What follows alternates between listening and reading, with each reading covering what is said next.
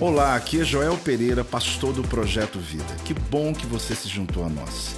Seja bem-vindo ao meu podcast e que você possa ser impactado, inspirado através dessa mensagem. O tema de hoje é o que me conduz. Você pode repetir? Esse tema, querido, ele veio enquanto eu lia na minha devocional uma história, um, pelo menos o um entendimento do apóstolo Paulo, e que a cada culto, a cada palavra que você vem aqui, eu sempre digo, né, todas elas são importantes e relevantes. Existem mensagens que ela fala mais com a gente. Você até pode dizer assim: ah, tem uma mensagem ali que o apóstolo pregou, e aquela mensagem foi melhor do que a outra. Não é melhor do que a outra, é que aquela ela teve mais relevância para a tua vida. Ela tinha a ver com aquilo que você estava buscando. A minha oração é que essa palavra hoje ela alcance todos nós aqui, alcance todos que estão me vendo em casa e você possa ter essa mesma expectativa que o apóstolo Paulo ele consegue definir um versículo. Ele está trazendo o um entendimento que ele diz assim, 1 Coríntios 9, 27. Mas esmurro o meu corpo e o reduzo à escravidão, para que, tendo pregado a outros, não venha eu mesmo ser o quê? Desqualificado. É um professor dizendo: Eu dei muita aula e chegou o dia da minha prova e eu não posso ser desqualificado. E a versão que diz assim: Olha, sou o mais severo treinador de meu corpo, pois tenho medo de que depois de ter pregado a outros, eu mesmo seja desclassificado. Ele está dizendo o seguinte: Olha, eu dou aula, eu ensino, eu desafio pessoas mas eu esmurro meu corpo, eu disciplino a minha vida para que eu não seja alguém que ajudou a tantos e agora não consigo ajudar a mim mesmo. Essa versão aqui, trato meu corpo com severidade e faço dele meu escravo, para que ao anunciar as boas novas a outros, eu mesmo não seja desqualificado. E por último, não vou, me, não vou ser apanhado dormindo no ponto. Depois de mostrar o caminho para os outros, nem posso pensar é, que perder, que poderia perder. Eu acho que quando você já olha esse texto, já dá para entender um pouquinho sobre esse temor que o apóstolo Paulo, ao escrever esse texto à igreja de Coríntios, ele carregava com ele.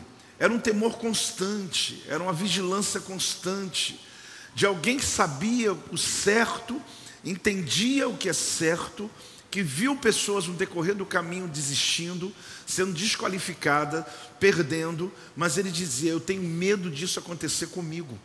Eu olho esse texto com um temor tremendo, porque, com toda honestidade, se Paulo, com toda a revelação que ele carregava, se Paulo, com toda a experiência que ele viveu, ele vivia intensamente preocupado com a fé dele, para que não fosse abalada, imagina eu, imagina a gente, que às vezes temos bases profundas, mas não tão quanto esse homem.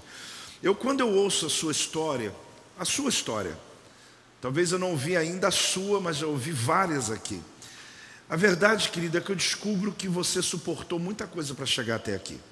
Eu confesso que toda vez que eu ouço a história de alguém, uma ovelha, uma pessoa que chega para mim e diz, apóstolo, eu quero contar a história, e às vezes até mesmo fora aqui do nosso ambiente, ah, oportunidades que eu tenho de estar com pessoas que de alguma maneira foram tocadas por alguma palavra que ministrei e me diz, apóstolo, quero te contar uma história. Você sabe o que vem na minha mente? Porque você chegar até aqui, você suportou muitas coisas. E a pergunta é o tema de hoje: o que te conduz? Eu fico imaginando, no meio das suas batalhas, e algumas delas que foram sozinhos, foram ali isolados, foi no seu tempo. E a pergunta é: o que conduz você? O que alimenta você? O que motiva você? Porque talvez se você falar para uma mãe, ela vai dizer: Apóstolo, o que me trouxe aqui foi o amor pelos meus filhos. O amor pelos meus filhos me fez batalhar, acordar de madrugada, fazer meu curso, fazer o que eu tenho que fazer e ainda continuar batalhando. Isso é a força que me conduz. Talvez um pai diga também a mesma coisa. O que me traz força para enfrentar, e tem dia que não é fácil, é porque eu olho para minha família e eu quero dar o melhor para eles. Talvez alguém diga assim: é porque eu quero viver na miséria. Eu quero ser livre da miséria. Então, por isso eu batalho, batalho, batalho. Eu diria para você que a gente vai encontrar algumas respostas, que talvez até simples. O que me conduz é uma causa. E eu creio nisso. Tem pessoas que têm uma causa pessoal. E às vezes altruísta, melhorar a vida das pessoas. Eu conversei há dias atrás com alguém, eu cheguei até a falar algo sobre essa pessoa, porque realmente fui impactado, porque ele chegou num momento da vida dele, ainda não uh, numa idade muito boa, aonde ele olhou e falou assim: Eu não preciso trabalhar mais, eu não preciso. Aquilo que eu adquiri, eu tenho condições uh, de viver o resto da minha vida. Só que ele começou a ler a palavra e ele disse assim: Meu Deus, mas não é justo, porque o pão é nosso, o pão não é meu, o pão nosso de cada dia. Eu tenho mais de 500 funcionários, como que eu vou só parar porque eu já estou bem? Eu preciso continuar porque tem muita gente que depende de mim. Aí eu fiquei pensando, porque muita gente na visão egoísta dizia: eu vou viver a minha vida, eu vou, eu tenho já o que eu preciso. Mas quando você descobre que existem pessoas que têm uma causa maior do que elas mesmas, incrível que pareça, acredite nisso. Pessoas que de fato são movidas por um amor que você não consegue compreender que aquilo que ela está fazendo não é só pelo fato de sobrevivência, de ficar rico, de alguma coisa mais, mas nós somos motivados por algo. Eu queria compartilhar um entendimento com você, porque isso aqui é muito importante nessa mensagem. Uma pessoa é livre para decidir a mensagem que ela carrega, até mesmo para ir para o inferno, sabia? Todas as pessoas são livres. Eu converso com gente que às vezes eu nem tento me intrometer, porque ele já vem dizendo o seguinte: não, que todos os caminhos levam a Deus, toda religião, não sei o quê. Ele tem um discurso tão pronto que eu fico ouvindo tudo terminar, e eu falo, então amém, nós todos, Deus abençoe. Né? Porque não tem o que dizer, já está quadrado, já está encaixado, já está. E a verdade, Deus falou comigo assim: meu filho, todo mundo tem liberdade para escolher o que quiser, até para ir para o inferno escolhe. Só que eu quero dar uma notícia para vocês que estão aqui hoje comigo. Eu vou dizer uma coisa que você tem que entender. Nós não. Fala comigo, eu não. Que eu vou te explicar o que acontece com você e comigo. Eu achava que era só comigo, mas é com você também. Nós não. Nós andamos com Deus, pois nós somos escravos da mensagem que pregamos. É a mensagem que pregamos que nos conduz. Qualquer pessoa lá fora escolhe até para o inferno, você não. Você não tem essa escolha. Você é carregado pela mensagem da palavra. Não é você que carrega a mensagem, é a mensagem que carrega você. Quem está entendendo isso, querido? Eu estou lhe dizendo isso porque foi esse entendimento que me deu esse tema, o que me conduz. Eu comecei a tentar buscar na minha vida esses focos, né? São meus filhos, minha esposa, minha família, tudo isso é relevante, uma causa. Eu sou conduzido por tudo isso, mas eu te garanto que não seria tão ainda o suficiente para suportar o que eu suporto. Por mais que eu ame meus filhos, ame minha família, ame vocês, mas eu comecei a perceber que não é isso. Eu tenho uma mensagem que está acima de mim, uma mensagem que me carrega e que ela não tem a ver com aquilo que eu quero fazer, tem aquilo com que Deus decidiu que eu tenho que fazer nessa terra. E eu quero hoje que você receba hoje uma palavra que encaixe a tua vida, que organize a tua vida, porque você pode estar sendo conduzido pela tua carne, pelas tuas emoções, pela tua própria vontade, vivendo uma crise constante, porque não suporta as dificuldades. Mas quando você é conduzido pela mensagem que você carrega, não importa o nível de obstáculos que tiver na tua frente, você vai atropelar cada um deles você vai vencer cada um deles. Acho que você não está crendo aí em nome de Jesus. Dá um glória a Deus aí, dá uma salva de palmas ao Senhor, em nome de Jesus. Então, para mim é isso. Pessoas têm o direito de escolher o caminho delas. Eu estou sendo honesto. Tem hora que eu disse a você, eu não tenho nem força, às vezes eu não tenho nem ânimo para tentar me intrometer, porque o evangelho que ele crê já está tão protocolado que você tem que esperar uma outra oportunidade. Qual? É quando a pessoa está precisando. E ela às vezes está mais sensível. Ela ali talvez está mais humilde. Mas no decorrer da vida, o que eu mais vejo são pessoas escolhendo seu próprio caminho, fazendo sua própria teologia, criando a sua própria mensagem. Mas eu descobri que eu não posso fazer isso. Eu sou guiado pela minha mensagem. Eu não guio a mensagem.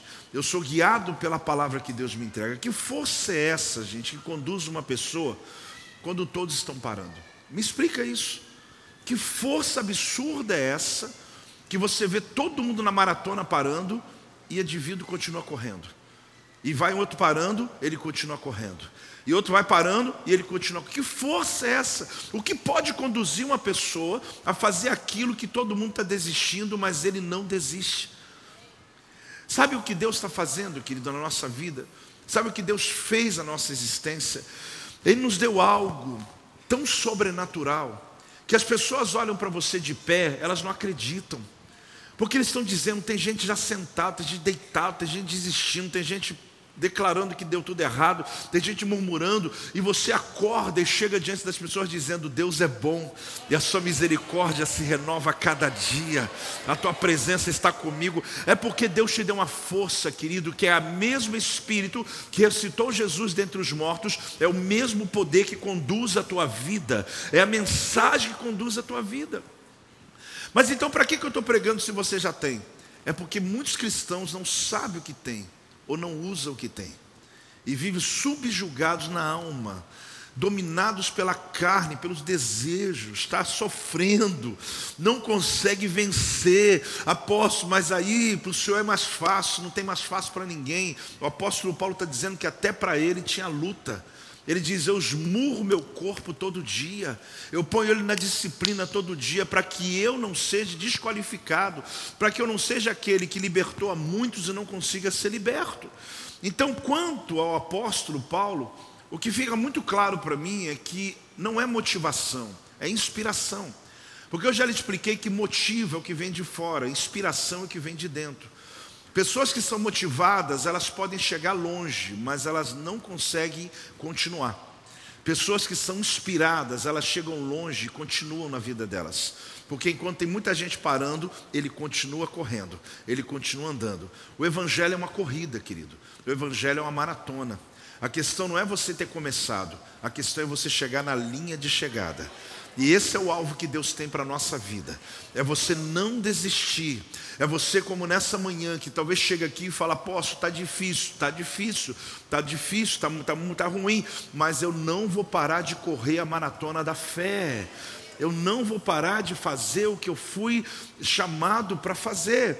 Então olha comigo aqui, quando você vai percebendo situações que o apóstolo Paulo viveu e eu citei, eu separei um que esse aqui parece que ele em um só texto ele conseguiu resumir, não tudo, mas colocar parte das suas batalhas. Em 2 Coríntios 11, 26 a 29, dá só uma olhada nessa, nessa declaração do apóstolo Paulo em jornadas, muitas vezes em perigos de rios, em perigos de salteadores, em perigos entre patrícios, em perigos entre gentios, em perigos na cidade, em perigos no deserto, em perigos no mar, em perigos entre os falsos irmãos, em trabalhos e fadigas, em vigílias, muitas vezes em fome, em sede, em jejuns, muitas vezes em frio, nudez Além das coisas exteriores, ele está dizendo: acabou ainda não. Há o que pesa sobre mim diariamente, a preocupação com as igrejas. Porque quando alguém enfraquece em alguma igreja, eu também fico fraco aqui. Quando um discípulo, alguém em alguma das igrejas se escandaliza, ele fala que eu não me inflame. Ele está dizendo, além de tudo, a lista dele você vai ouvindo, vai dando umas tafas já, né? Você vai dando uma. Você vai falando, meu Deus, já estou cansado de tudo que ele viveu na existência dele, que não está tudo aqui, mas ele consegue nos dar um plano assim da, da caminhada apostólica, das dificuldades que ele vivia e que ele não tornava isso empecilho para o ministério. Ele não chegava lá em Corinto dizendo, gente, estou cansado, estou sofrendo muito, eu queria que vocês me... Não, Paulo estava sempre disposto, porque ele esmurrava a si mesmo e dizia, eu estou pronto novamente. Ele não se entregava à fadiga, ele não ficava murmurando porque o dia está mal, porque estou passando fome, passando escassez, porque estou no jejum, porque estou no frio, porque fui preso, porque fui injustiçado, fui enganado pelos próprios irmãos da fé. Ele não ficava, não vou lá na igreja porque fui enganado. Não, ele esmurrava o corpo e dizia, eu não vou parar por conta dessas coisas. Ele disse: a lista não acabou ainda, porque quando eu penso nas igrejas e vejo alguém se escandalizando, me atinge. Quando eu vejo um irmãozinho lá da igreja de Filipos, da igreja de Colossos, da igreja lá de Tessalônica, que eu soube que ele se desviou, isso atinge a minha alma. Então ele ainda tinha o peso, ministério, todos os dias. Mas quando ele escreve isso, ele não está escrevendo uma desistência, Paulo não está fazendo uma carta de desistência, ele está falando sobre como eu preciso me portar diante das intempéries da vida. Ele está dizendo para mim, para você, que a vigilância não vai acabar nunca, que você precisa estar o tempo todo na presença, buscando o Senhor, indesistível. Essa é a palavra, o que me conduz. Fala comigo, o que me conduz. Eu vou dizer uma coisa para você. Uma das coisas mais tristes que eu posso, pude, posso e acho que ainda devo testemunhar na minha vida, em todos os anos de ministério, é a queda e a desistência de líderes que foram usados por Deus. São 33 anos que eu sou pastor. Eu vou dizer uma coisa para você: uma das coisas mais tristes que eu vejo em toda a minha vida, e continuo vendo, é a queda e a desistência de cristãos, filhos na fé, discípulos, que já andaram próximo de mim, que já andaram distante, já sentaram essas cadeiras e que hoje não vai, não mais, não mais, não mais estão com o Senhor. Pessoas que desistiram da fé, pessoas que caíram em pecado, pessoas que foram tocadas por algo, pessoas que estão doentes da alma, pessoas que se sentiram talvez injustiçadas, traumatizadas, e hoje elas talvez até em casa dizendo: não vou lá mais, eu não quero mais andar com Deus. Para mim, é uma das coisas mais tristes, porque quando você vê alguém aceitando Jesus, tem festa no céu. Agora você imagina o que acontece quando alguém desiste de Jesus. E eu falo para você: é triste quando eu vejo obreiros, pastores, líderes de célula, multiplicadores, pregadores da palavra, avivalistas, gente que já então isso me, me, não me escandaliza, mas me entristece. E ao mesmo tempo me vê um temor, porque quando eu olho para alguém eu falo, será? Eu não quero carregar isso no meu coração. Mas eu olho para você e digo, será? Será que daqui a um ano você vai estar aqui? Será que daqui a dois anos você continua na presença? Será, querido? Porque em nome de Jesus, se for preciso, esmurra teu corpo. Faça como Paulo, subjugue a tua carne, mas não se submeta ações do inferno sobre a tua vida, roubando a sua trajetória, roubando a tua fé, roubando as tuas promessas. Enquanto eu falo, você se lembra de pessoas que um dia se sentaram do teu lado e não estão mais. Apóstolo, mas eles têm a justificativa deles, têm. Inclusive tem alguns que estão até certo, mas não importa se você está certo ou errado. Nada pode tirar você do trilho da presença do Senhor. Hoje eu quero despertar minha igreja em nome de Jesus. Eu eu não quero perder mais ninguém, querido. Eu continuo aqui. Pessoas vão e voltam, falam assim: apóstolo, vim e voltei. Eu falei: eu estou aqui desde o início e continuarei até Jesus me levar. Agora, a minha angústia é que você foi, perdeu-se, muitas coisas lhe aconteceram, e quanto que você perdeu o teu crescimento na fé por conta de uma alma ferida, às vezes de um orgulho, gente, de uma vaidade própria. Se tem uma coisa fantástica em Deus é quebrantamento. Se preciso, perdoa pessoas, eu peço perdão. A gente quer que o Evangelho cresça. O apóstolo Paulo está numa sensação aqui, quando ele viu muita gente cair, e no ministério dele ele chega a dizer: Eu não quero, mas ele percebe a queda de muitas pessoas. Pessoas que cumpriram uma missão tremenda do Evangelho. E você vai dizer para eles hoje: Como está o irmão? Não, ele está em casa. Mas como? Ah, mas não, ele não vai mais. Mas está alguma igreja, pelo menos, não, não quer nada com Jesus mais. Eu falo, mas o que, que aconteceu, meu Deus? O que, que houve? Existe uma vigilância aqui. Esse foi o maior medo do apóstolo Paulo.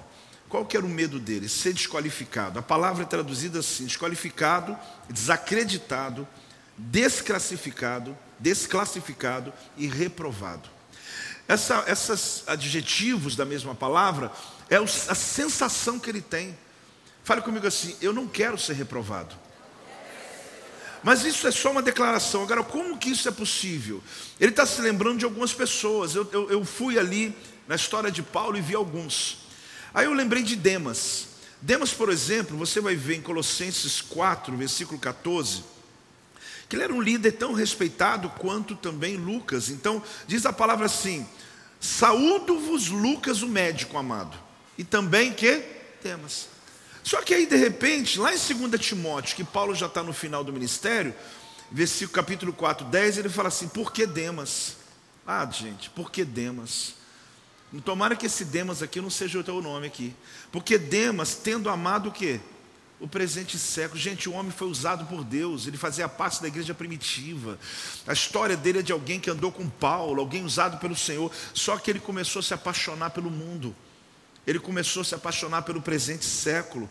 Me abandonou e se foi para Tessalônica. Crescente foi para Galácia. E Título foi para Dalmácia. Então Paulo começa a falar sobre aqueles que andaram com ele. Então, ele abandonou o apóstolo Paulo, ele renunciou à fé, partiu para o mundo a fim de poupar uma possível perseguição, porque havia muita perseguição. Então, Demas, o que, que ele fez? Ele percebeu que tava, a pressão estava forte demais. Ser cristão não estava fácil, querido. Às vezes você está vivendo hoje um cristianismo tão maravilhoso, você diz, sou crente, ninguém fala nada. Porque alguém até fala, tudo bom, parabéns, né? Mas não é esse tempo, não era assim, havia uma perseguição. E Demas partiu para o mundo, largou o discipulado com o apóstolo Paulo. Só que se você olhar a história de alguns que andaram com Paulo, você vai dizer improvável. Só que o texto fala assim, por que Demas? Eu não quero aqui ouvir por que Joel. Eu não quero ouvir por que fulano. Eu quero continuar a fazer o que Deus me chamou para fazer. Porque as pessoas lá fora escolhem a vida que elas quiserem.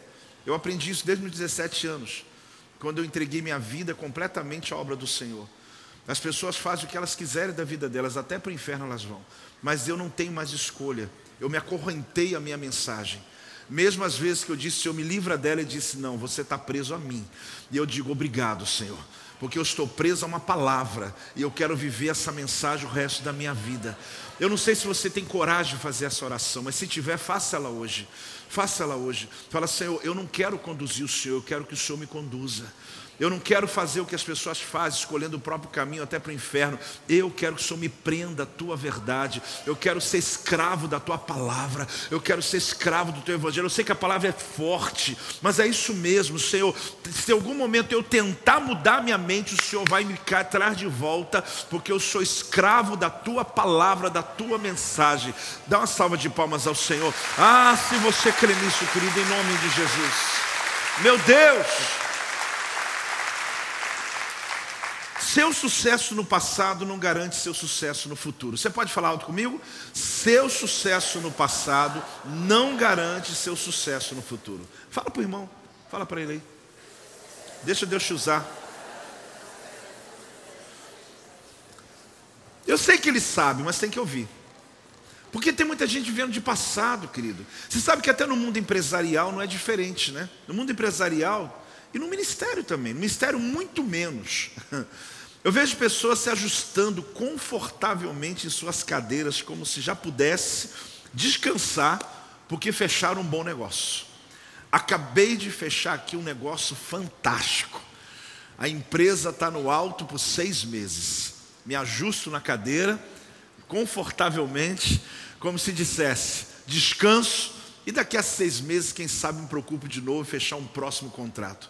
Você sabe, querido, que no empreendedorismo, você sabe que no mundo dos negócios, você sabe muito bem que no mundo corporativo, isso é ilusão, não existe isso. No outro dia tu já chega lá com a tua planilha, já com metas, já novamente, porque você não depende do que fechou agora, você tem um lastro muito grande, você tem um desafio muito grande a longuíssimo prazo. Então eu não sei porque algumas pessoas elas se ajustam tão bem nas seus sofás, como se a vida já tivesse resolvida como se já combati o bom combate, já terminei tudo e já acabou. Cada um baseado na sua própria história. Ah, mas eu já estou velho, apóstolo. Quem disse? Você. Porque Deus olha para você e te vê alguém muito pronto para servi-lo e para fazer muito ainda. Ah, eu já trabalhei demais, deixa para não sei quem. A gente cria uns conceitos que a gente se assenhoria deles. E a grande verdade é que Paulo, lá no final do ministério, ele está dizendo: Eu estou esmurrando meu corpo até hoje, eu vou até o fim. Eu não quero passar por tudo isso e ser reprovado no final. Eu não quero começar bem no final ter um escândalo. Eu quero terminar do jeito que eu estou. Eu quero continuar com a minha vida em Deus. Mas por que, que eu estou dizendo isso? Porque o teu sucesso do presente não garante sucesso no futuro. Existem coisas, querido, que aconteceram hoje que foram maravilhosas e celebre. Mas quando você começa a celebrar demais aquilo que você viveu já tem 5, 10 anos e não consegue ter perspectiva de coisas novas, você está correndo muito perigo. Na fé cristã, como disse, não é diferente. Eu preguei uma mensagem há dias atrás aqui para pastores.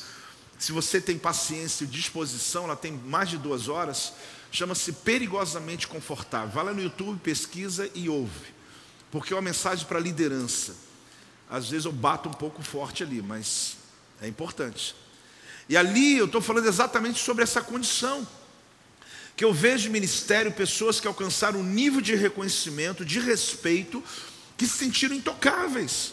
Ah, eu já sou crente há muito tempo, na minha família, todo mundo já me vê como servo de Deus. Eu oro todas as refeições, eventos, as pessoas sabem quem eu sou em Deus. É como se fosse intocável. É como se você já fosse alguém que já alcançou o nível angelical, né? Tá faltando a, a, asa começar a nascer nas costas, porque já está tudo certo. E a grande verdade, querido, que Paulo está dizendo para mim é que não tem time já ganhou. Desculpe ser honesto com você, não tem. Você saia daqui hoje com essa pulga atrás da orelha. Você saia daqui hoje dizendo: Eu preciso vigiar. Preciso o quê? Eu preciso manter o meu ritmo, preciso manter minha trajetória, eu não posso me entregar em momento algum. É o momento que você sabe que é mais perigoso. Então, perigosamente confortável é uma mensagem que fala sobre isso. Por quê? Porque se a mensagem que te conduz não for convicta, contundente, forte, desafiadora, inspiradora você não suporta. Se você não tiver uma mensagem que você tem certeza dela, o primeiro questionamento de um parente seu você já entrega. Sabe aquela história de diabo chegando para Jesus e falar assim: você não é filho de Deus, transforma essa pedra em pão. É o diabo mesmo, né? Jesus, 40 dias sem comer, e vem um demônio e fala isso com ele. E quase que, Jesus não faria isso, mas quase que ele acha que Jesus ia dizer: pedra vira pão, e a pedra ia virar pão ele ia comer. Aí o diabo, está vendo? Você fez o que eu mandei. É aquele parente que chega assim para você e fala assim: você não é servo de Deus, está com essa conta de luz atrasada. É o diabo mesmo, né? É um negócio, né? É um demônio, né? Que... Aí você quase que quer brigar. Não, não, mas eu sou. Não, não, se cale. Porque na verdade, as suas circunstâncias externas não definem o que Deus fez dentro de você. Você é filho. Você é filho. E você é filho. Filho e filho independente. Eu sei que pode parecer poético, mas o, ah, o tanque de gasolina está tá vazio, mas eu sou filho. Paulo está dizendo o quê? Já passei por luta, por frio, por ter dificuldade, por fome e tal, tal. Ele não está reclamando. Ele só está entendendo e mostrando para mim e para você que isso não desqualificou ele. O que desqualifica ele é ele, no momento da vida, cair e desistir.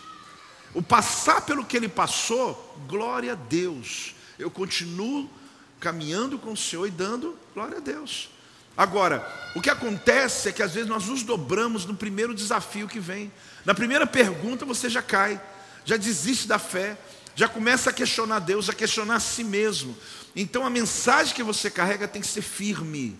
A mensagem que você carrega tem que ser contundente. Você precisa saber o Deus que você serve, querido. E quando vier um bate da vida, você pode até dar aquela batida assim, dar uma tremida, claro, mas você não tira os pés do chão, porque você pode dar uma balançada, pode abalar, mas firme, você continua dizendo: Olha, até passei uma luta ontem, mas eu glorifiquei a Deus pela madrugada. Eu caminho com o meu Deus. Irmãos, nós precisamos dessa convicção do apóstolo. A mensagem do Evangelho é a mensagem mais poderosa que já entrou na história da humanidade. Não existe nada nessa terra mais poderoso do que o Evangelho de Jesus, querido. Você pode ler muitos livros, você pode ter acesso a religiões, você pode ter acesso a pessoas que influenciaram a história da humanidade, e você encontrar textos, filosofias interessantes. Mas eu garanto uma coisa para você: não há nada mais poderoso do que o Evangelho das Boas Novas de Jesus. Esse evangelho, essa mensagem que segura você. Na minha mensagem perigosamente confortável, é um despertamento para impulsionar as pessoas para um ambiente inovador. pois nada é novo e inovador para sempre. Eu falava isso para os líderes e os pastores, porque a gente tem que acordar, tem hora. A gente tem uma disposição, empresários também. Ah, eu descobri algo, é para agora. No futuro tudo muda, as coisas se movimentam. Aquilo que eu sei hoje me sustenta até agora, mas eu preciso saber mais amanhã para sustentar até depois. Eu nunca vou parar de pregar, você nunca parar de ler, você nunca parar de treinar, de buscar o Senhor, de ter intimidade com Deus, de orar, de ter vida devocional, diga amém. Você nunca vai parar de fazer isso, porque se você parar em algum momento, não aposto, mas eu tenho lastro, está tranquilo. Eu já tive tanto sucesso na vida que, irmão, não se engane, não se engane. Não se engane, você pode ter tido um dia maravilhoso ontem, mas continue batalhando hoje. Não entregue os pontos, não, se, não relaxe a tua vida. Ah, posso, você está me deixando tenso. Estou conseguindo? Então está ótimo. A ideia é essa. Você sabe o que acontece? Tem uma ideia mitológica que e é cinematográfica, né? Que depois de matar os, dragões, enfrentar os demônios, enfrentarem as ações da natureza, os heróis agora vão viver felizes para sempre. Isso é hollywoodiana. E eu gosto de filme assim, te confesso. Eu detesto o filme quando o bonzinho morre no final. Eu gosto de filme final bonito.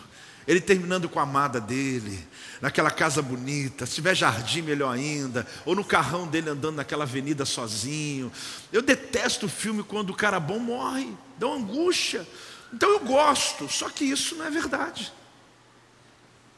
Matei dragão, enfrentei urso, enfrentei vulcão, enfrentei a natureza e agora eu vou descansar num trono para o resto da vida. Irmão, isso é história. Os heróis da fé não tiveram esse final. Os heróis da fé continuaram batalhando a sua batalha depois de uma vitória. Eu venci hoje, mas amanhã eu continuo, porque a vitória de hoje foi no nível. Deus me põe em outro nível, e outro nível eu vou crescer. Por quê? Porque eu sei que cada degrau que eu subo, pessoas são libertas, pessoas são restauradas, pessoas são abençoadas. Fala amém, irmão. Você entende isso? Só que naturalmente nós queremos ter o descanso do guerreiro. Uau! É aquele deitar no sofá, controle remoto na mão e falar: agora é minha vez. Tem pecado nisso? Nenhum. Mas depois de algumas horas, acorda para a vida. Porque não adianta você ficar descansando do guerreiro sete dias, sete semanas, sete meses. Estou há sete anos descansando, apóstolo. É um shabat, nem Deus teve esse. Né? Eu gosto de descanso. Tem momentos da minha maratona que eu falo, eu, eu paro ou meu corpo para, então eu paro. E adoro sentar ali no descanso do guerreiro, ficar com o meu, com meu controle remoto na mão, ninguém toma, é meu, eu que defino o programa. Fica ali, tá vendo o que? Nada, nada, só mexendo, estou vendo. Assim o apóstolo está dizendo, ele disse, fala Senhor, né? Nessa hora não me incomode. Se vier uma pipoquinha, glória a Deus, eu dou beijo em quem traz. Mas, irmão, logo a ficha cai. A vida continua. Os desafios vêm. Naquilo que faço, a minha mensagem me carrega. Às vezes eu estou com o celular na mão do lado e leio uma história de alguém. Aí eu apago. Apago não, desligo. Aí dá cinco minutos eu volto, desligo. Aí eu já levanto. Pastora Cleusa, tem um caso aqui eu não sei o que, eu não aguento, porque a mensagem é mais forte do que eu. Eu não tenho como ficar em paz sabendo que alguém não tem paz. Eu não estou me falando aqui que eu sou melhor do que você, que eu estou dizendo que eu vivo a minha mensagem. Mas eu não tenho nenhum problema com isso, porque a melhor coisa do mundo é você ver a sua vida fazendo diferença na vida de alguém. Então, cuidado com esse descanso do guerreiro, que talvez não tem plano nenhum de Deus na tua vida. O, tempo de cuidar da saúde, ok, mas cuidado porque isso aqui tem a ver com histórias hollywoodianas. Você sabe que no momento em que Davi se sentiu confortável, a ponto de não precisar ir para a batalha, quem lembra dessa história sabe o que eu estou dizendo. Foi o momento mais letal do reinado dele. Ficou no terraço passeando, só curtindo a vida e os guerreiros dele lá no campo de batalha. Davi podia estar no campo de batalha, ele sabia, ele gostava da guerra, ele foi forjado para ela, ele era, ele era estrategista de guerra, mas ele tinha uns soldados tão bons, Ele tinha alguns com ele, Joabe era um cara bom. Ele falou: Joabe, resolve aí que eu vou ficar aqui curtindo a vida. Foi aonde ele caiu em pecado. Você tem que compreender uma coisa, querido. Não existe descanso enquanto você estiver na batalha espiritual pela sua casa, pela tua família, pelos teus sonhos. Eu sei que enquanto você dorme, Deus trabalha por você. Eu sei que enquanto você descansa, Deus continua trabalhando. Mas Deus está dizendo a você, como Paulo: eu esmurro meu corpo para que eu não seja desqualificado, para que eu não liberte a muitos e eu mesmo não consiga libertar minha casa, libertar minha vida, porque me entreguei. Quem está entendendo essa palavra?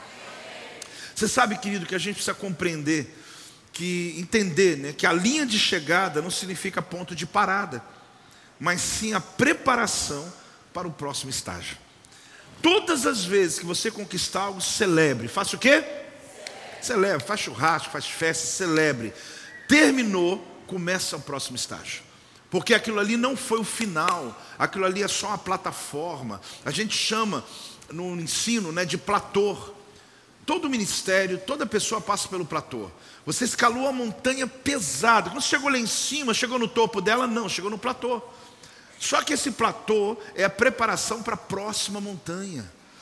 Aí você diz assim, mas tão difícil, dá uma parada na vida, a igreja não está rompendo nesse nível mais, a gente como pastor tem esse momento, né? A minha empresa deu uma parada tal, é comum, é um platô. Só que no platô você organiza as forças de novo, se reestrutura, começa a colocar escalada e começa a nova escalada. Só que muita gente ficou no platô lá embaixo já dizendo, escalei a montanha. Não, você está enganado, você não escalou a montanha. Você escalou só o primeiro nível. Mas existe uma montanha, existe um plano, existe um projeto de Deus maior sobre a tua vida. E você precisa acordar em nome de Jesus, voltar ao teu ritmo de Deus na tua vida. Você sabe o que acontece? Que uma pessoa tenha caído em pecado, ou apenas tornado letárgico, acomodado, o resultado é o mesmo. A consequência não. Mas o que Paulo está dizendo que se um crente caiu em pecado, a vida dele travou. Mas ele está dizendo também que um crente que parou o ritmo dele, perdeu a vanguarda, ele perdeu a, a nuvem. O que, que eu falo mais para você entender? Ele perdeu o ritmo, ele perdeu a caminhada com Deus, perdeu, a vida com Deus, a disciplina com Deus. Ele está dizendo que para Deus é a mesma coisa. A consequência não, porque a consequência que é um pecado vai ter consequências terríveis. Mas para Deus, quando olha para um crente que está estagnado, parado, esquentando cadeira, dizendo: Não, estou aqui, estou indo, estou firme, está tudo bem, irmão, você não consegue. Porque as batalhas da vida, elas precisam ser suportadas quando eu tenho uma mensagem que está forte dentro de mim. Em algum momento você vai enfraquecer.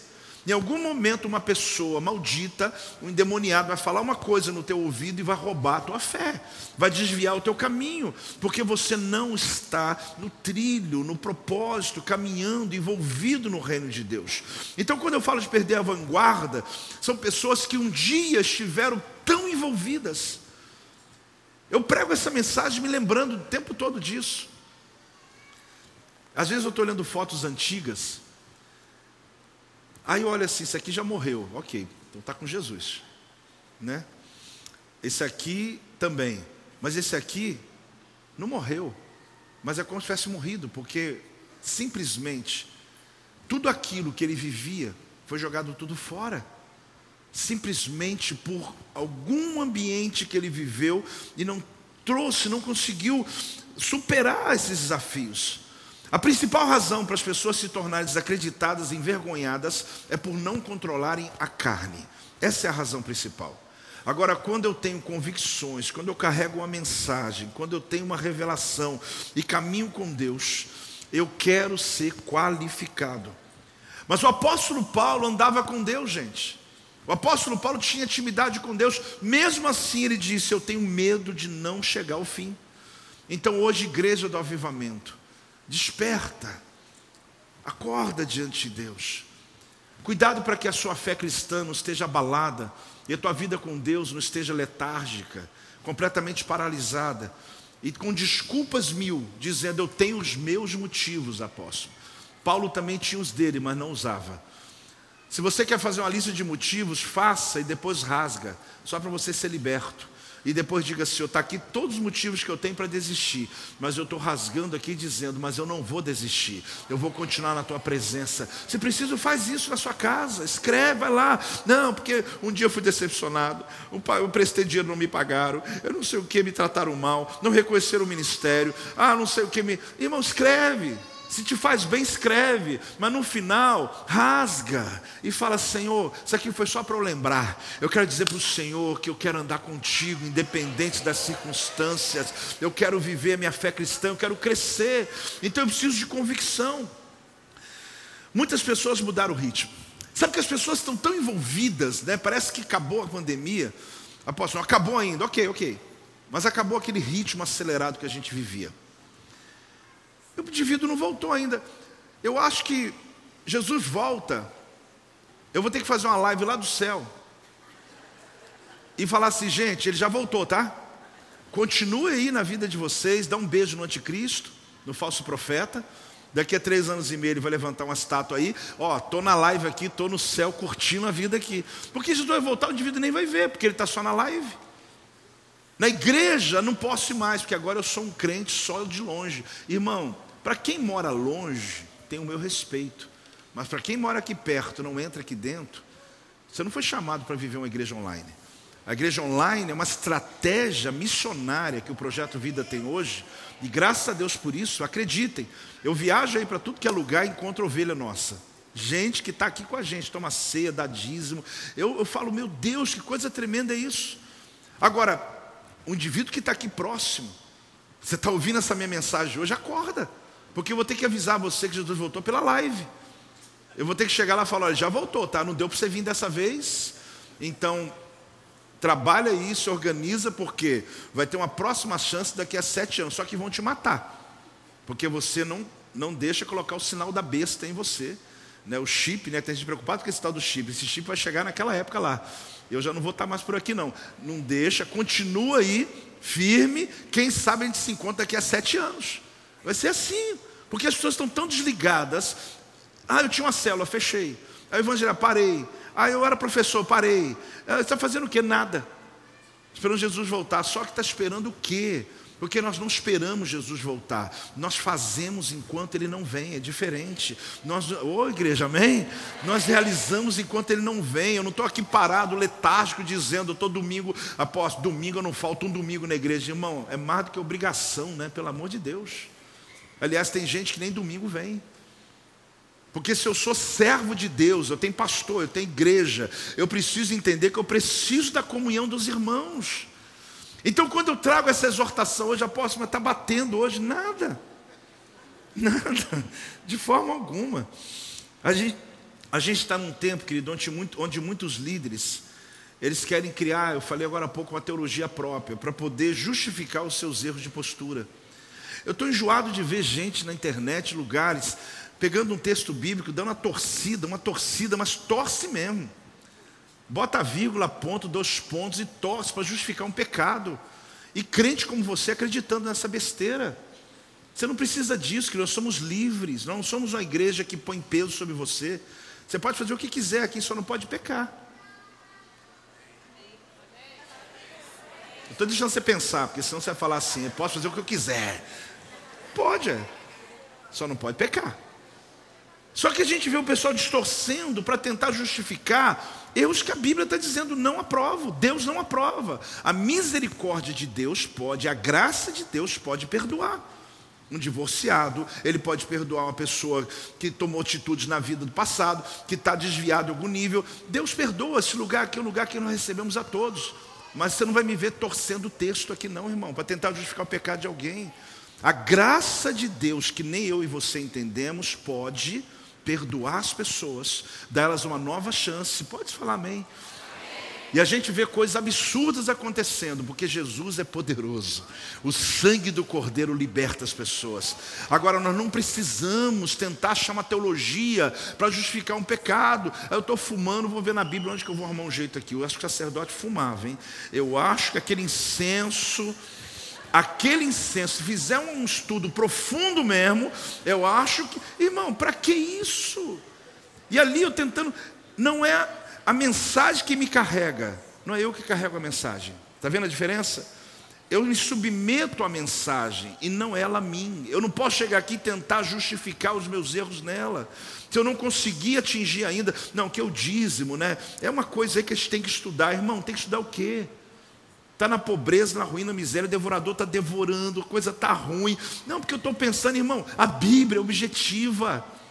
Só que ainda tem crente que ainda está vivendo uma vida onde converteu no coração, mas o bolso não converteu. Ah, mas eu tenho minha justificativa. Paulo também tinha, eu também tenho, só que não as uso. Porque eu quero obedecer a palavra de Deus. Lá fora, as pessoas seguem o que elas quiserem, até para o inferno elas podem ir. Mas aqui não, querido. Você é servo do Senhor Jesus. Eu sou guiado e conduzido pela mensagem. Ah, apóstolo, estou aqui fazendo assim, não, não é contigo, não, apóstolo. Tá bom. Faz o que você quiser. O que você precisa entender é que tem uma mensagem que nos liberta. Tem uma mensagem que arranca você da miséria. Tem uma mensagem que vai resgatar teus filhos, a tua família, a tua casa. Não tem brincadeira, não. Paulo está dizendo: Eu esmurro meu corpo para que eu não seja desqualificado naquilo que eu fui chamado. Se as pessoas querem viver o Evangelho que elas querem, vivam. Agora, eu vivo do Evangelho, da mensagem do Evangelho. Ah, dá uma salva de palmas ao Senhor. Dá um glória a Deus em nome de Jesus, querido. Ah, meu Deus. Continuar quando os outros estão desistindo. Fala comigo. Continuar. Eu falei agora há pouco, que força é essa? Que meu corpo não quer, minha mente decidiu que vai vencer. É uma decisão de sair da miséria e a miséria sair de mim. Sair da miséria e a miséria sair de mim. É Paulo dizendo: Olha, eu vou continuar. Em 1 Coríntios 9, 24 a 25, olha que importante que ele faz. Não sabeis vós que os que correm no estádio, todos na verdade correm, mas um só leva o prêmio. Correi de tal maneira que o alcanceis. Todo atleta em tudo se domina. Aqueles para alcançar uma coroa corruptível, nós, porém, a. Ele falou assim: como que esse pessoal aqui na Grécia, Roma, em Corinto também tinha os jogos de atléticos, atletismo, ele dizia: como que esse pessoal corre, se esforça, esmurra o corpo para ganhar uma coroa, uma coroa de louro. Sabe que é coroa de louro? Ela é feita de folhas e com quatro, cinco, seis dias seca, porque o indivíduo não pode guardar aquela coroa para sempre. Ela é corruptível. Ele está dizendo essa coroa, ela não dura. Mas eles lutam por aquela coroa que é o sucesso de um dia para ser aclamado por toda Roma um dia. Ele falou: como que esse pessoal é capaz de fazer o que faz para ter um glamour de um dia, sendo que nós temos uma coroa incorruptível, a nossa coroa é eterna, e você não se entrega do mesmo jeito que um atleta entrega, ele subjuga o corpo dele, ele decide disciplinar a carne dele, ele faz aquilo que ele talvez seria incapaz de fazer por um propósito: uma coroa de folhas. Ele está dizendo que vai acabar, que vai secar. Ele está comparando ao mundo, querido, pessoas que batalham, batalham, batalham na vida e passa. A vida é como a erva que logo seca. Pessoas que são famosas no passado já morreram. Pessoas que são importantes hoje, qualquer momento, sabe, uma doença, uma coisa. E não só eles, não, a gente também. Você percebe que a vida é frágil. E a pessoa batalha, batalha, estuda, faz tanta coisa só para ter o nome dele numa lápide depois, literalmente. O nome dele é alguma coisa. Está dizendo, e nós que temos a eternidade, nós que vamos viver a glória com o Senhor, nós que temos galardões a cada vida que nós alcançamos, por que, que nós não fazemos também como os atletas? Se nós usarmos a mesma disciplina, nós estaremos pregando, ensinando, orando pelas pessoas, jejuando, libertando vidas, sim ou não, igreja? Sim. Porque nós temos um motivo muito maior. Então ele faz essa comparação porque o apóstolo, ele quer ensinar você eu a partir da metáfora, que é muito comum na Grécia, muito comum no mundo antigo. Você não precisa entender os outros corredores, porque na verdade, quem está correndo, o alvo é a chegada. A ideia do apóstolo aqui é o seguinte: pare de reclamar e comece a correr. Vamos junto? Pare de reclamar e comece a correr. É o que ele está querendo dizer. Você não precisa entender o que está correndo aqui, o que está correndo aqui, está competindo comigo. Não, não. Pega o teu alvo e pare de reclamar e corre, porque a fé cristã é uma corrida. Ele está dizendo que a vida cristã é uma maratona. Ele está querendo mostrar para nós aqui esse nível. Por quê? Que a largada não segura o prêmio. Comigo, vamos lá? A largada não segura o prêmio. O bispo Leite, de vez em quando, corre lá na maratona São Silvestre. Ele falou assim: apóstolo, é uma maravilha. Porque no início é uma explosão, né? Gente que bota até umas roupas diferentes, sai, fotografia, selfie e tal. A largada, e tem gente que vai só para isso mesmo, né? Aí depois de quê? Uns 5 quilômetros já começa a ficar ruim, né? Menos, né? já começa a ficar ruim. Aquele pessoal explosivo da saída, sabe? e os corredores profissionais, eles estão ali, sabe? Começa no ritmo, às vezes não dão uma largada tão explosiva, tem uns que saem até na frente deles. E eles vão. Você já viu. Aí de repente, a corrida começa a se definir.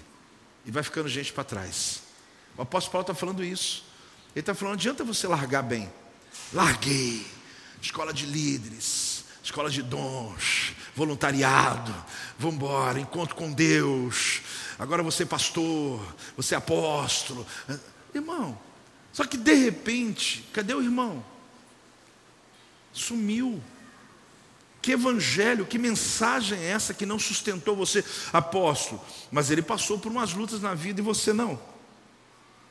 Você não passou também? E por que você está aqui de pé? Porque você decidiu que não são as circunstâncias externas que vão roubar a tua convicção com Deus. Pelo amor de Deus, gente, entenda isso. Não é porque você não teve a luta que ele teve, teve também. Só que é uma vida constante, é uma maratona constante. No primeiro início da maratona tem explosão. Quanta gente, quantas pessoas começam a vida com Deus e começam ali, porque na maratona que a gente fala de São Silvestre, muita gente quer ser visto, ainda mais se tiver uma câmera perto dele. Nada melhor do que uma câmera. Você, meu, meu personal que fala isso, quando ele está filmando, ele fala, você faz certinho, né? Eu falei, é claro. então, a hora que ele nem está filmando, ele coloca assim só para poder fazer certo. Então a gente quer ser visto. Só que quando passa aquele primeiro momento, você já não tem ninguém te vendo, já não tem mais glamour, não tem mais plateia, não tem mais nada, só continua correndo quem quer chegar no alvo. Ali acabou agora, pessoas que querem se aparecer. Você sabe o que acontece no ministério, gente? Muita gente entra equivocado. As pessoas não compreendem que ministério não é glamour, nunca foi. Quem se convertia na igreja primitiva ia para morrer na arena dos leões. Então não era nada agradável você se converter. Eu não quero ser fatalista, mas eu quero só lembrar um fato a você: que quando você recebe Jesus, não tem glamour, tem vida eterna, tem a bênção de Deus, mas você vai ter luta. No mundo tereis aflições, mas tem de bom ânimo. Então, quando passares pelo fogo, passarem pelas águas, passarem pelas lutas, não pense que Deus te abandonou. Não pense que alguma coisa está errada, mas que você está sendo forjado para um propósito maior. A nossa competição, você sabe que visa uma coroa muito maior. Tudo melhora quando o líder melhora. Fala comigo. Eu aprendi uma coisa e por isso invisto muito na vida de pastores por anos. Eu descobri que quando eu consigo atingir um pastor, eu atingo a igreja inteira. Graças a Deus, eu e apóstolo, a gente por muitos anos tem conseguido atingir, atender, ajudar muitos líderes para esse Brasil afora. Eu já pedi perdão e perto de novo, muitas ovelhas que ficam, a pastor, marca a hora, marca a hora, eu falo, querido, se eu não atender os pastores, eu não consigo ter o resultado que eu tenho. E eu digo para você uma coisa que eu aprendi: se o líder melhora, tudo melhora. Se o pai de família melhora, a casa melhora. Se, se você, mulher, está bem, tudo fica bem. Aliás, eu vou falar melhor: se a mulher está bem, está tudo lindo. o homem nem precisa estar muito bem, não. Não é, Elsa? A gente dá um jeito, né? Se a mulher acordou toda feliz e tal, tal, fala, hoje é o dia. É uma maravilha. A mesma coisa, gente. A mesma coisa é um pastor. Ore pelo teu pastor. Não estou fazendo é, propaganda em causa própria, não. Mas se eu estou bem, você fica bem também. Se os pastores estão bem, ora por eles. Ao invés de falar mal, ora por eles, porque a saúde deles traz graça sobre a vida de vocês. E a sequência continua: o líder que lidera a tua célula, ora por eles. ora pelo teu pai, ora pelo teu patrão. Após, mas ele nem crente é, ora a si mesmo. Ora pelo sucesso dele, porque quando aqui em cima melhora, tudo aqui melhora. Só que muitas vezes as pessoas ficam amaldiçoando. Já viu? Amaldiçoa a empresa, amaldiçoa o patrão, amaldiçoa a família, amaldiçoa o pastor. Ele fala um monte de coisa, parece que ele quer que tudo caia mesmo, caia, derruba. Querido, é lindo quando você vê alguém de pé. Porque você de pé, eu vejo no mínimo 30, 40 pessoas de pé. Estou falando no mínimo. Eu de pé, você vai ver muita gente de pé. Você de pé, pastor Rafael, tem muita gente de pé. Então quando eu vejo ele curado, eu sei que tem um monte de discípulo também sendo curado. Então você não tem o direito, querido, de desistir, porque você representa pessoas. Eu digo, já falei e vou repetir: não se trata de você. Quando as pessoas olham para você, elas estão de pé por causa do teu testemunho, por causa da tua vida. Quando você sair daqui de hoje, mantenha-se de pé. E quando olharem para você, vão dizer: Eu quero esse evangelho que está sobre a vida dessa pessoa. O apóstolo Paulo diz: Eu pago um preço, eu esmurro meu corpo, mas eu me mantenho naquilo que eu fui chamado para fazer. Se uma pessoa está com você e não tem uma tarefa a realizar, não tem sentido. Toda pessoa que chegava a Jesus tinha uma tarefa de continuidade. Quem não tem tarefa se cansa e cansa também as pessoas que estão à sua volta. Fale comigo assim: meu oponente não é imaginário. Não é imaginário. O apóstolo Paulo, em 1 Coríntios 9, 26, fala assim: Assim corro também eu. Você vê que ele falou: olha, os atletas correm, então ele está falando, agora eu também corro. Não sem, você vê que tem um propósito, né? Não sem meta, assim luto, não como desferindo golpes no ar. Você vê alguém lutando, sozinho? Ele vai fazer força, ele vai se cansar e não vai chegar a lugar nenhum. Você sabe a sensação que eu tenho? De muitos servos e servas de Deus dando murro no ar.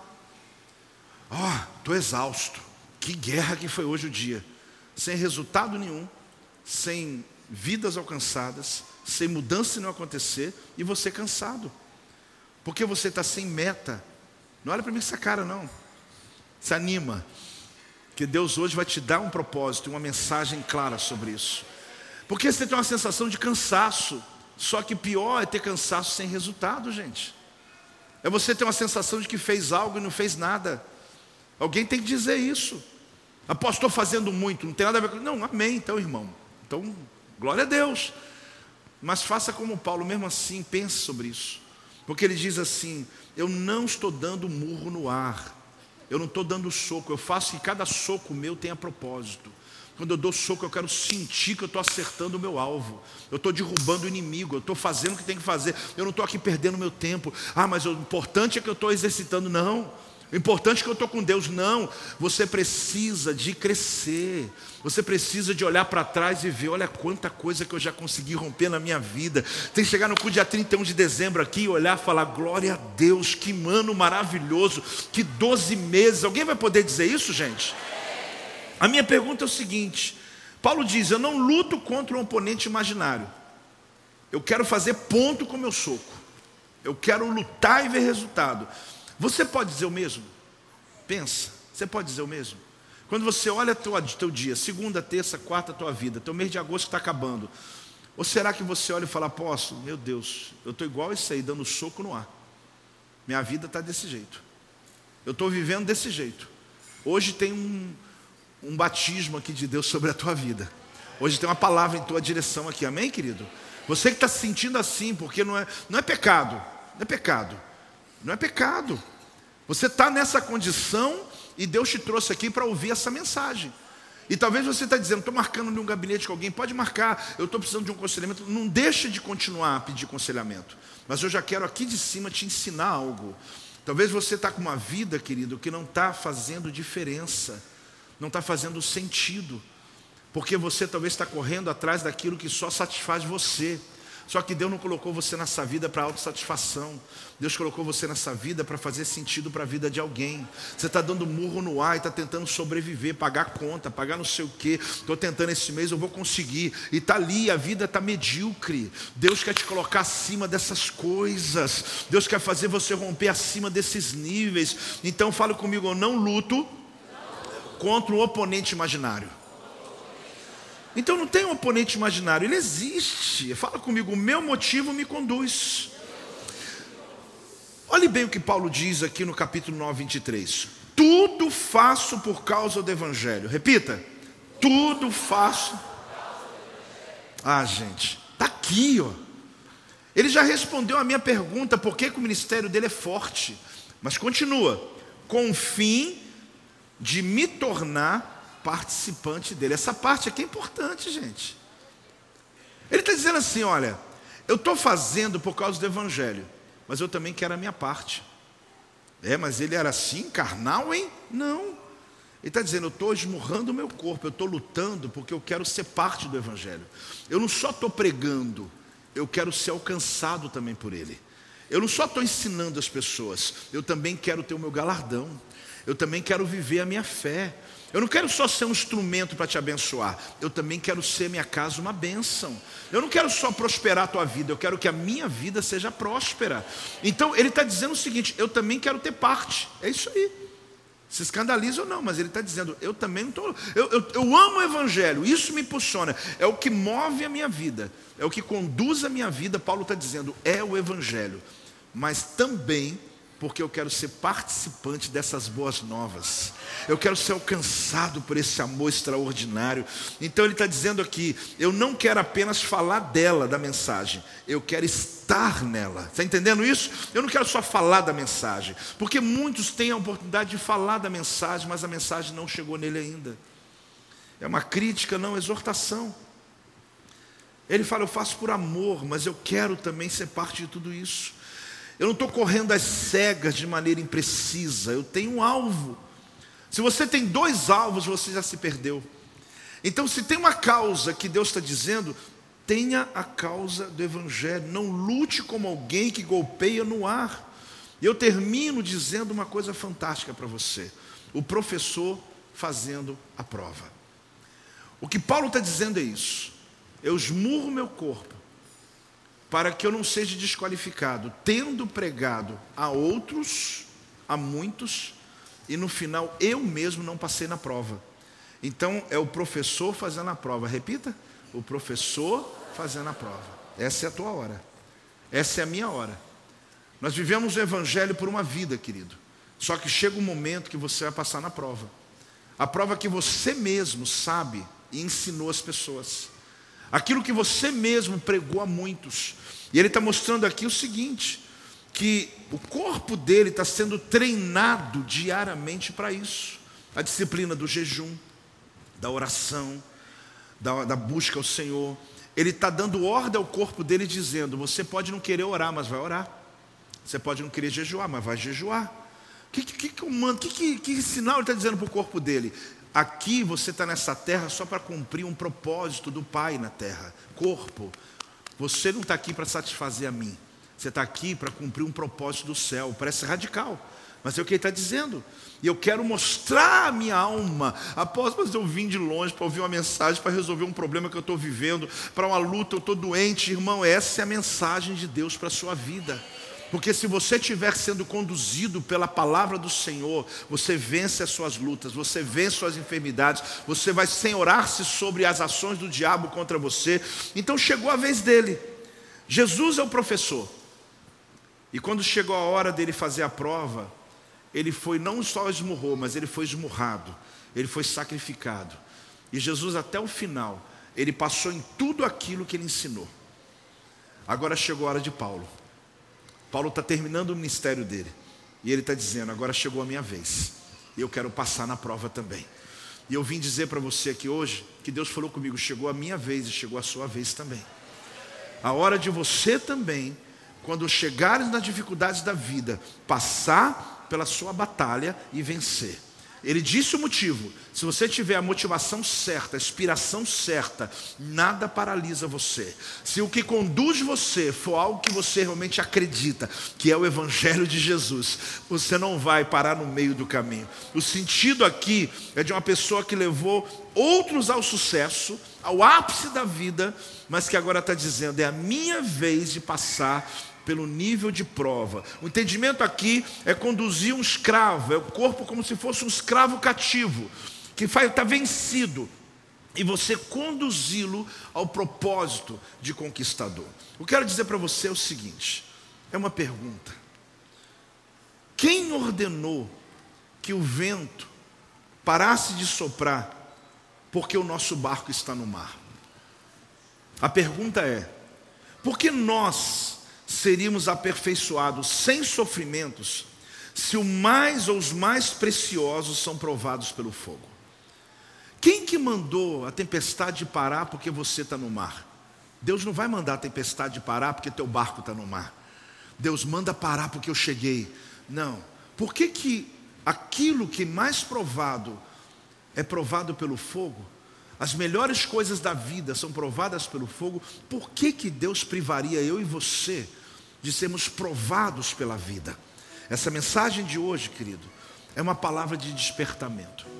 É uma palavra onde Deus está mostrando através do apóstolo Paulo que nós temos a oportunidade de olhar a nossa fé cristã. Que evangelho eu estou vivendo até o dia de hoje? Porque depois da pandemia, tem muita gente que voltou para continuar. Ninguém consegue continuar como era antes, porque a vida não é mais como era antes. Você tem que se fortalecer para essa nova fase da vida. Tem gente que liderava a célula, não lidera mais. Tem gente que tinha vida com Deus, não tem mais. Que era ofertante dizimista fiel, não é mais. O que, que aconteceu? Foi a pandemia, apóstolo, mas então a pandemia roubou a tua fé cristã? Não. Pessoas que não voltaram até hoje, que o ritmo, pastores da minha equipe, que o ritmo era célula, trabalho, rompendo, multiplicação. Não mais. Acorda, igreja. Acorda. Porque nada vai justificar no final do tempo que você paralisou a sua vida porque estava consolidando a família. Porque a empresa que você trabalha, porque a vida tornou você uma pessoa diferente. Cadê o teu ritmo, igreja? Pastores, cadê o ritmo de vocês? Líderes de célula, cadê? Será que nós temos alguma justificativa para as intempéries da vida nos paralisar? O que está acontecendo? Ah, mas a igreja está linda, apóstolo. Eu não estou falando disso. Eu estou falando do quanto Deus lhe deu para que você pudesse derramar sobre a vida das pessoas. Eu tenho líderes aqui, querido, que estão guardando potencial dentro de casa sentado no sofá, trocando canal de televisão. Acorda para a vida, porque Deus não te preparou para ficar parado no teu tempo. Acorda, porque Deus está nos dando sinais dos últimos dias. Esmurra o teu corpo, vigie cada passo teu, porque daqui a pouco nossos filhos vão se assemelhar a nós. Nós somos uma igreja chamada da vanguarda, querido. Desde lá de trás, nós temos uma chamada pelo perdido. Não é a igreja estrutura que ganha gente, é você que ganha pessoas.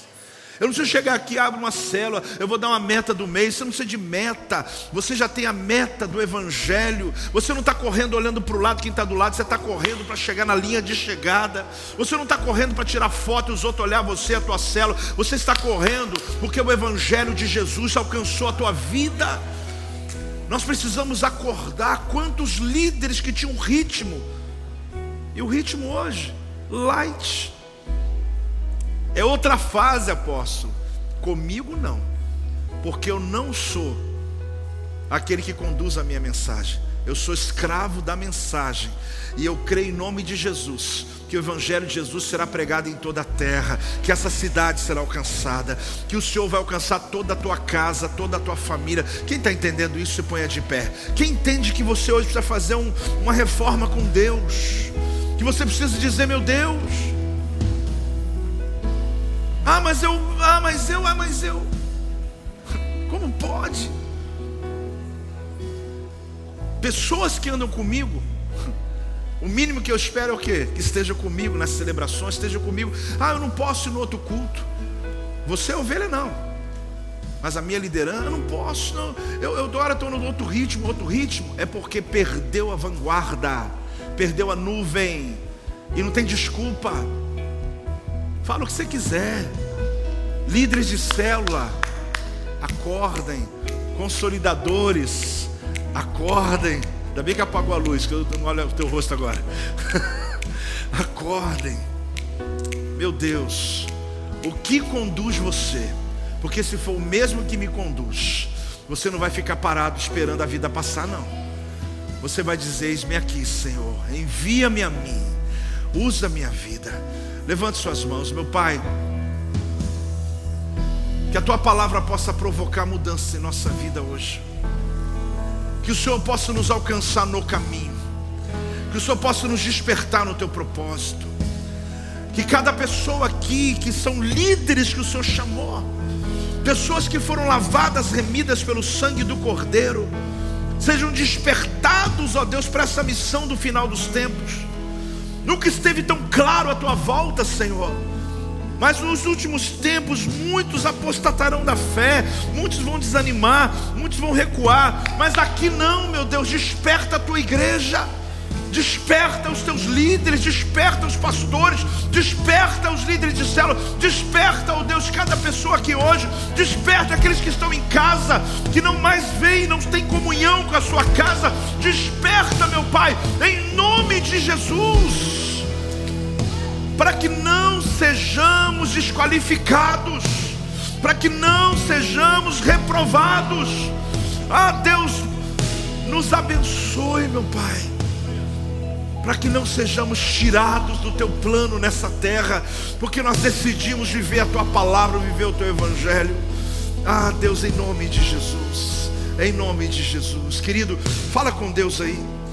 Se no teu coração existe um entendimento dessa palavra, e quando você olha e diz, meu Deus, eu preciso despertar, eu preciso me expor, eu preciso me entregar, fala com Deus. Fala com Deus, porque Deus quer usar você. Deus quer fazer através de você algo extraordinário. Mas que hoje haja esse grande despertamento em nome de Jesus. Em nome de Jesus. Em nome de Jesus. Este é o meu podcast. Você pode acompanhar meus conteúdos diários no Telegram e as mensagens completas no meu canal do YouTube. Não se esqueça de me seguir no Instagram.